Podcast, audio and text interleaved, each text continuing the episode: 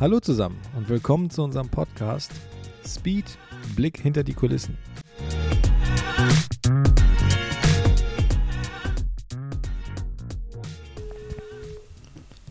Hi, mein Lieber, wir sind gerade essen. Kann ich mich später melden? Ja, ich mache es nur ganz, ganz kurz, ja? Und zwar, ich drehe jetzt gerade einen Podcast und mir ist eine Idee gekommen für die nächste Folge und da will ich unser, unser, unsere Rennkarriere beschreiben in 318 Ti Cup und wollte ich fragen, ob du Bock hast, als Gast mit mir hier ein bisschen zu quatschen. Jederzeit gerne. Mega cool. Schick mir einen Termin durch und dann sehen wir uns. Ich freue mich. Okay, machen wir so. Guten Appetit, ciao. Hallo zusammen, mein Name ist Soran und ich heiße dich willkommen zu einer der nächsten Folgen unseres Podcasts Speed Blick hinter die Kulissen. Was du gerade gehört hast, war ein spontanes Telefonat mit Malte Trispel, einem langjährigen guten Freund von mir und zugleich auch mein Rennfahrkollege. Ich würde mich wirklich extrem freuen, wenn diese Podcast-Folge mit Malte zusammen irgendwann mal stattfindet, wenn Malte wirklich mein Gast sein wird.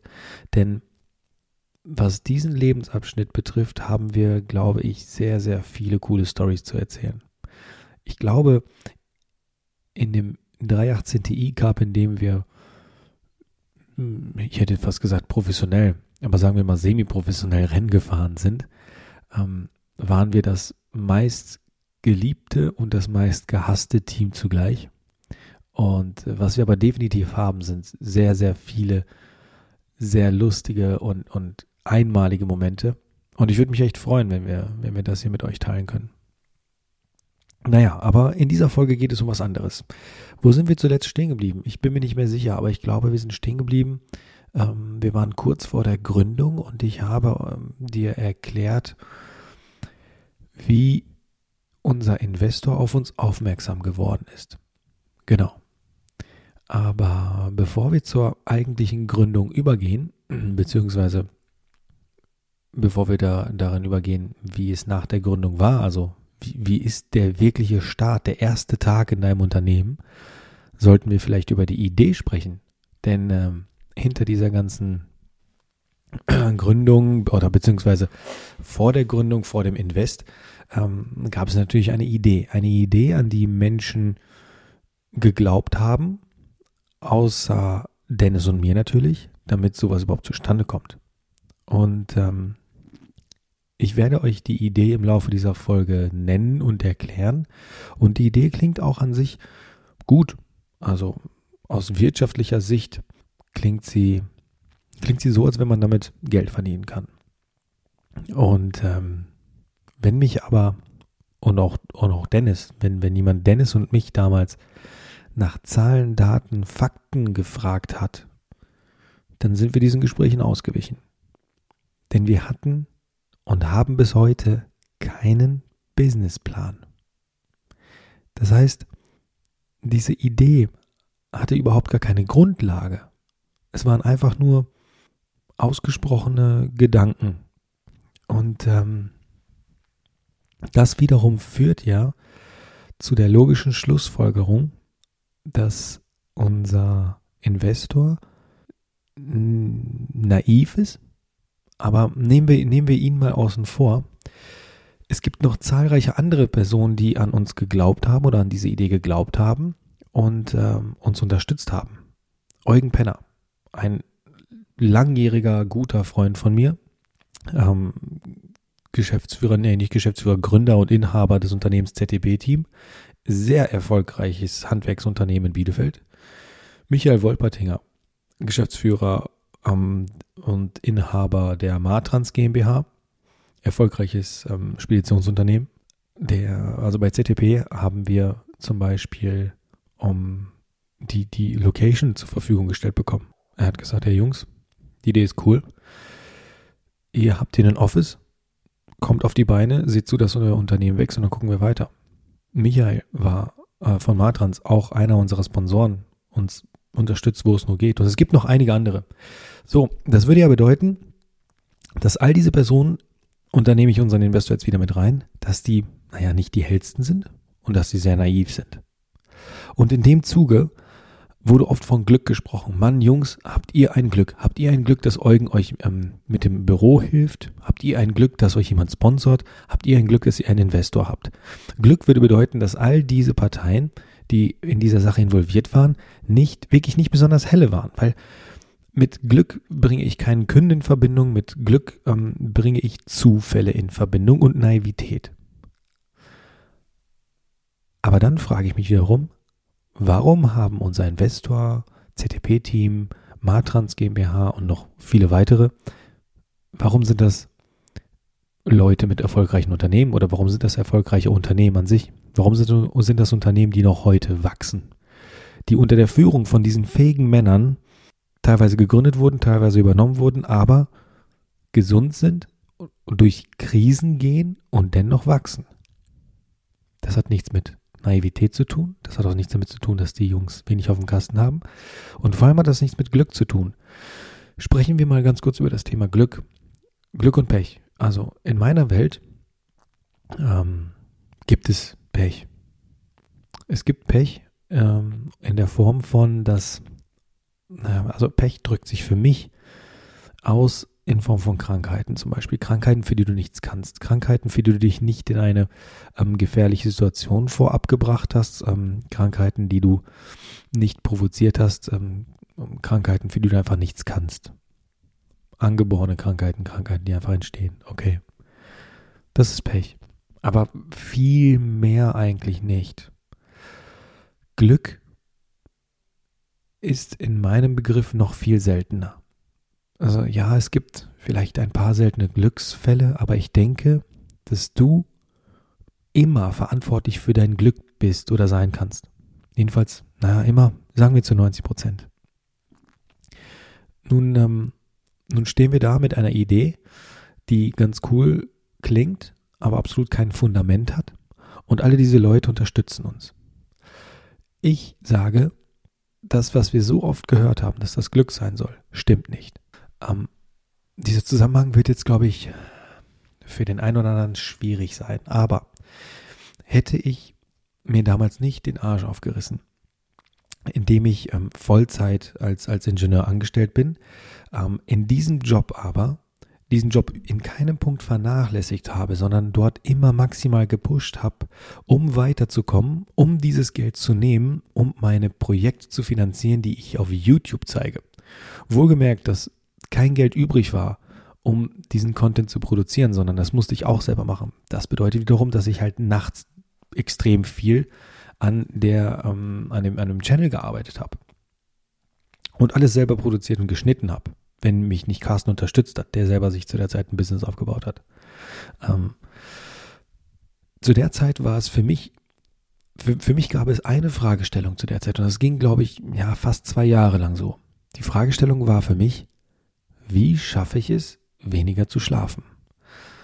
Man kann sagen, dass ich in diesen äh, zwei Jahre, weiß nicht, aber eineinhalb Jahren, kann man wirklich sagen, dass ich im Schnitt vielleicht vier Stunden geschlafen habe, wenn es hochkommt. Und jetzt denkst du dir, warum erzählt er mir das? Ähm, nicht um Bewunderung zu bekommen oder Mitleid oder sowas, absolut nicht. Nein, nein, das war eine bewusste Entscheidung. Das war eine bewusste Entscheidung, die ähm, zu Lasten meiner Gesundheit war, aber ich habe ein Ziel verfolgt. Aber warum erzähle ich das? In, in Verbindung mit den Jungs und in Verbindung mit Glück, weil das nichts mit Glück zu tun hat. Weil in diesem Zeitraum, wo ich für etwas gekämpft habe, hatten die Jungs mich ja schon auf dem Schirm. Das heißt, das sind, das sind fähige Leute, die erkannt haben oder die, die die Möglichkeit hatten zu sehen, wozu ist dieser Typ in der Lage, wenn er an etwas glaubt. Und wenn du das siehst, in Kombination mit dieser Idee, die Dennis und ich hatten, dann ist das meiner Meinung nach mehr wert als ein Businessplan, der wunderschön geschrieben ist.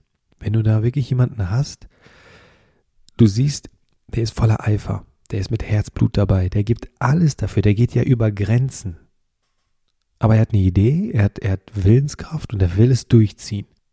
Ich weiß nicht, ob ich selber, wenn ich irgendwann mal in der Position bin, jemanden in der Form zu unterstützen, ich weiß nicht, ob ich dann einen Businessplan brauche. Und das ist jetzt, ich habe wieder, etwas weit ausgeholt, aber das ist meine Erklärung oder meine Definition von Glück, dass ich an etwas festgehalten habe und dass ich grundsätzlich, wenn ich von einer Sache überzeugt bin, versuche mehr als 100 Prozent zu geben, das ist meine Art des Glücks und das kommt ja wieder. Das kommt wieder. N nicht in der Form, wie ich es damals dachte. Damals dachte ich, dass ich mit dem YouTube-Game an sich Geld machen werde oder, oder ähm, dass das Einzelunternehmen, sage ich Race Corner, welches es noch gibt, dass das durch die Decke gehen wird. Das ist nicht passiert. Da kannst du von Pech sprechen, aber das ist Quatsch, weil wir haben eine viel größere Form des Glückes, die wir jetzt gerade leben, Dennis und ich. Und ähm, dasselbe gilt natürlich auch für Dennis. Nun ist Dennis jetzt nicht so im Rampenlicht, weil er das Ganze nicht mit YouTube, durch YouTube verfolgt hat, aber Dennis ist halt auch ein Typ, wenn er eine Aufgabe hat, dann gibt es nichts anderes. Es gibt einen Weg, es gibt eine Lösung und egal wie abgefuckt versteckt diese scheiß Lösung ist, er wird sie finden, er wird sie ausquetschen, er wird sie auspressen und dir präsentieren. Und das Ding wird funktionieren. Da gebe ich dir Brief und Siegel drauf, es wird funktionieren, wenn es von ihm kommt. Und nur weil er das nicht fancy mit irgendwelchen Kameras begleitet hat, heißt es nicht, dass er weniger kann oder dass er weniger Anteil hat an diesem, ich sag's jetzt extra, Glück, das wir jetzt gerade haben, was Bullshit ist. Das ist einfach nur Fleiß und nichts anderes. Okay, ich hoffe, ich klinge jetzt nicht wie so ein abgefuckter Motivationscoach, ähm, denn das, das will ich absolut nicht. Das sollte einfach nur eine Erklärung sein, was ich von dem Thema halt, äh, Glück halte und auf Glück zu warten. Wenn du auf Glück wartest, passiert ein Scheiß. Okay, kommen wir aber ähm, zum eigentlichen Thema der Folge und das war unsere Geschäftsidee. Genau, wir müssten ja, wir mussten ja jetzt die Leute überzeugen. Und unsere Geschäftsidee war die folgende. Unsere Geschäftsidee ist eigentlich in unserer Vergangenheit oder ich sag mal in unserer Motorsport-Vergangenheit entstanden. Ähm, Dennis hat Erfahrung in der Formula Student. Wir beide haben Erfahrung in Zweiradrennsport. Äh, wir sind beide Motorradrennen gefahren, haben unsere eigenen Bikes gebaut etc. Ähm, bis hin zum, ich sag mal, Clubsportbereich, ähm, der, der Kfz, Clubsportbereich, bis hin zum professionellen oder ich sag mal semi-professionellen äh, Motorsport im, im 318 Ti Cup. Und äh, während dieser Zeit haben wir uns oft in einer Situation erwischt, in der wir beide der Meinung waren, dass wir etwas besser können als das, was vor uns ist. Das heißt, wir haben natürlich häufig Teile verbaut, die wir erworben haben und wir haben, wir haben halt viel Geld für Teile bezahlt, wo wir halt ständig irgendwelche Verbesserungsvorschläge hatten. Bis wir dann zur Tat übergegangen sind und haben gesagt, okay, dann lass uns doch eigene Teile ähm, für unsere Projekte und Autos bauen. Gesagt, getan. Eigene Teile konstruiert, eigene Teile gefertigt, gebaut und siehe da, es ist wirklich irgendwie besser. Dann war die nächste Idee, hm, diese Verbesserungen, die wir vorgenommen haben, die sind eigentlich gar nicht mit mehr Kosten verbunden. Weil, naja, nehmen wir ein einfaches Beispiel, so eine Sitzbefestigung. Ähm, wir haben uns angeschaut und haben gesagt, okay, so wie das da gemacht wurde, das ist irgendwie, das ist gebastelt, aber das ist, das ist nicht mit Bedacht konstruiert. Die Kantungen sind an einer falschen Stelle. Das führt dazu, dass das Teil instabil wird. Die Auswahl der Blechdicke ist nicht optimal. Das heißt, im Fall eines Unfalls hast du wirklich schlechte Karten und dennoch ist das Teil schwer. Und dann haben wir uns überlegt, wie kann man das verbessern? Es, es kann leichter werden durch ein paar Handgriffe, es kann stabiler werden, es kann sicherer werden und muss nicht unbedingt viel teurer werden. Und ähm, da war die erste Idee geboren. Wir entwickeln Teile. Ich hoffe, ich trete jetzt keinem anderen Shop auf die Füße und wenn es so ist, dann trete ich jetzt gerade einem anderen Shop auf die Füße. Aber wir, wir entwickeln Teile, die besser sind. Das oberste Gebot war, wir wollten nie einen normalen Online-Shop haben. Also normaler Online-Shop, damit meine ich wirklich, dass wir durchhandeln. Das wollten wir nie haben, denn ähm, das können viele, das können viele auch gut und viele auch besser als wir. Was aber viele nicht besser können als wir, ist das Engineering. Dass wir Dinge so konstruieren, bauen, unsere Ideen so umsetzen und es fertigen lassen, wie wir meinen, dass es gut ist. Und in der Regel ist es halt, ich hätte jetzt fast gesagt leider, aber nein, das hat nichts mit leider zu tun. In der Regel ist es wirklich besser. Sonst hätten wir keinen Erfolg damit. Und ich spoilere jetzt gerade, mit unserer Idee haben wir aktuell Erfolg. Ähm, aber darauf gehen wir später ein. So, der erste Pfeiler, den habe ich gerade beschrieben. Wir haben einen Online-Shop. In diesem Online-Shop werden wir ähm, größtenteils Artikel haben, die von uns entwickelt und gefertigt wurden. Das steht mit einem uns sehr wichtigen Punkt in Zusammenhang, Made in Germany. Wir wollen die Wertschöpfung in Deutschland. In Deutschland und Umgebung muss ich dazu sagen. Ne? Also wir haben jetzt auch Partner in Holland und so weiter, so in Europa, aber der größte Teil ist aber 90 Prozent der Produkte, die du bei uns siehst, die von uns entwickelt wurden, werden in Deutschland gefertigt. Daran halten wir uns noch immer und siehe da, es geht. Der zweite Pfeiler. Nein, wir sind noch beim ersten. So, ähm, der erste Pfeiler klingt doch top. Aber jetzt musst du bedenken, wir sind mit diesem ersten Pfeiler, äh, laufen wir jetzt los und sagen, ey, geile Idee, wir brauchen Kohle. Guck mal, was für geile Typen wir sind. Wir können Produkte entwickeln. Haben zu der Zeit nichts entwickelt. Das heißt, wir, das war nur theoretisches Gelaber von uns. Zu der Zeit waren wir in der, in der zweiten Corona-Welle. Das heißt, die, diese Phase, wo man nicht wusste, ist Corona schlimm oder nicht, hm, ähm, die ist, die ist schon längst vorüber und wir wussten alle, Corona ist verdammt scheiße. Wir sind alle irgendwie am Arsch. Also damit meine ich jetzt nicht nur gesundheitlich, sondern auch wirtschaftlich.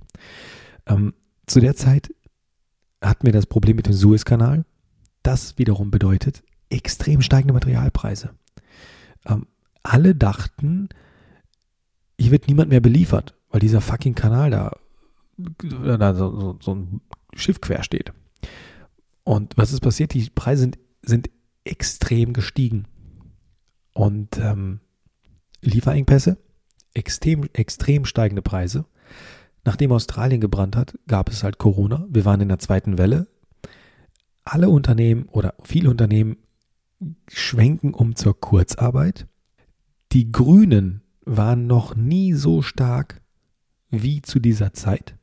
Das Thema Umwelt war noch nie so präsent wie zu dieser Zeit.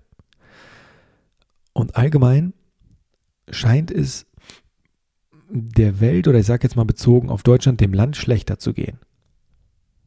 Und wir wollen im Motorsport einsteigen. Alles klar. Wenn du all diese Faktoren zusammennimmst, dann kannst du noch so ein geiler Typ sein, aber ich muss zugeben, es ist ein bisschen schwierig. Also brauchen wir einen zweiten Pfeiler. Der zweite Pfeiler war, die Idee war geboren die Ingenieursdienstleistung. Denn mit der Ingenieursdienstleistung, unabhängig des Automotive-Bereichs, das heißt das Konstruieren, das Auslegen, das Berechnen, bis hin zum Fertigen, wenn du das drauf hast, und das haben wir richtig gut drauf, oder beziehungsweise hatten wir zu der Zeit schon, ähm, dann stehen dir alle Möglichkeiten offen, alle Türen stehen dir offen du kannst ja plötzlich in jedem Bereich tätig sein. Und das sind die zwei Pfeiler, auf denen unser Unternehmen basiert, auf dem unser Unternehmen steht. Nun war die Idee komplett. Und ich habe ja gesagt, die, die Idee klingt geil.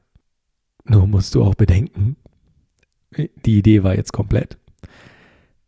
Und ähm, wir stehen jetzt hier und haben beschlossen zu gründen, haben für den ersten Pfeiler kein einziges Produkt entwickelt, geschweige denn getestet, Prototypen gebaut oder gefertigt. Und für die zweite Idee, ja, wir, wir sind äh, verbal supergeile Ingenieure, haben aber nichts unter Beweis gestellt. Und niemand weiß, dass wir Ingenieursdienstleistungen anbieten. Haben keine Marketingstrategie, keine vernünftige Homepage, kein Shop, nix. Und das ist die Ausgangslage, mit der wir ein Unternehmen gegründet haben. genau. Ja. Und an der Stelle würde ich diese Folge jetzt beenden und in der nächsten Folge geht es dann wirklich los.